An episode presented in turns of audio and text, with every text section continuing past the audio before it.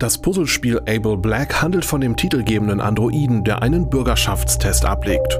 Dafür muss er beweisen, dass er zu Emotionen fähig ist. Erst dann darf er aus seiner unterirdischen Heimat zur geheimnisvollen Mutter an die Erdoberfläche.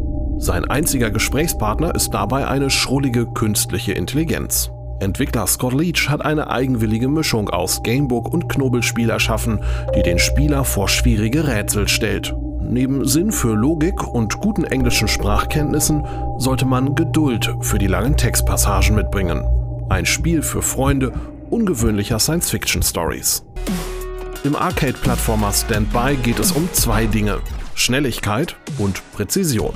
Der Spieler muss in einem Labyrinth über kurze Strecken sprinten, dabei Mauern durchbrechen und über markierte Flächen gleiten. Allerdings wirft nur ein kleiner Fehltritt den Spieler zurück an den Anfang. Jeder der 54 Abschnitte dauert zwar nur wenige Sekunden, aber das Frustpotenzial ist hoch. Um die Motivation zu steigern, haben die Entwickler eine Online-Bestenliste eingebaut. NoClip ist eine visuell minimalistische, aber herausfordernde Action-Hutz gelungen, die vom Klassiker Super Meat Boy inspiriert ist.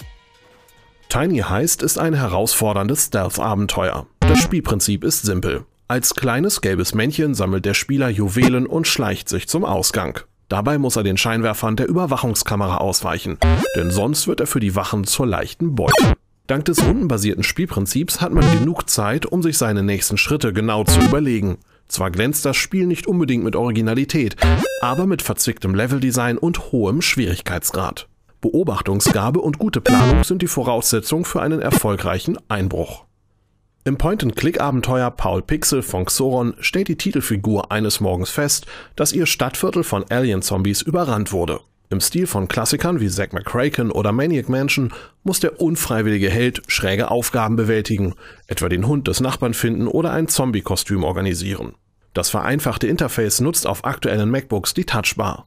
Neben der stilvollen Pixelgrafik dürften sich Retro-Fans besonders auf die Musik freuen, für die Sounds des C64 SID-Chips benutzt wurden.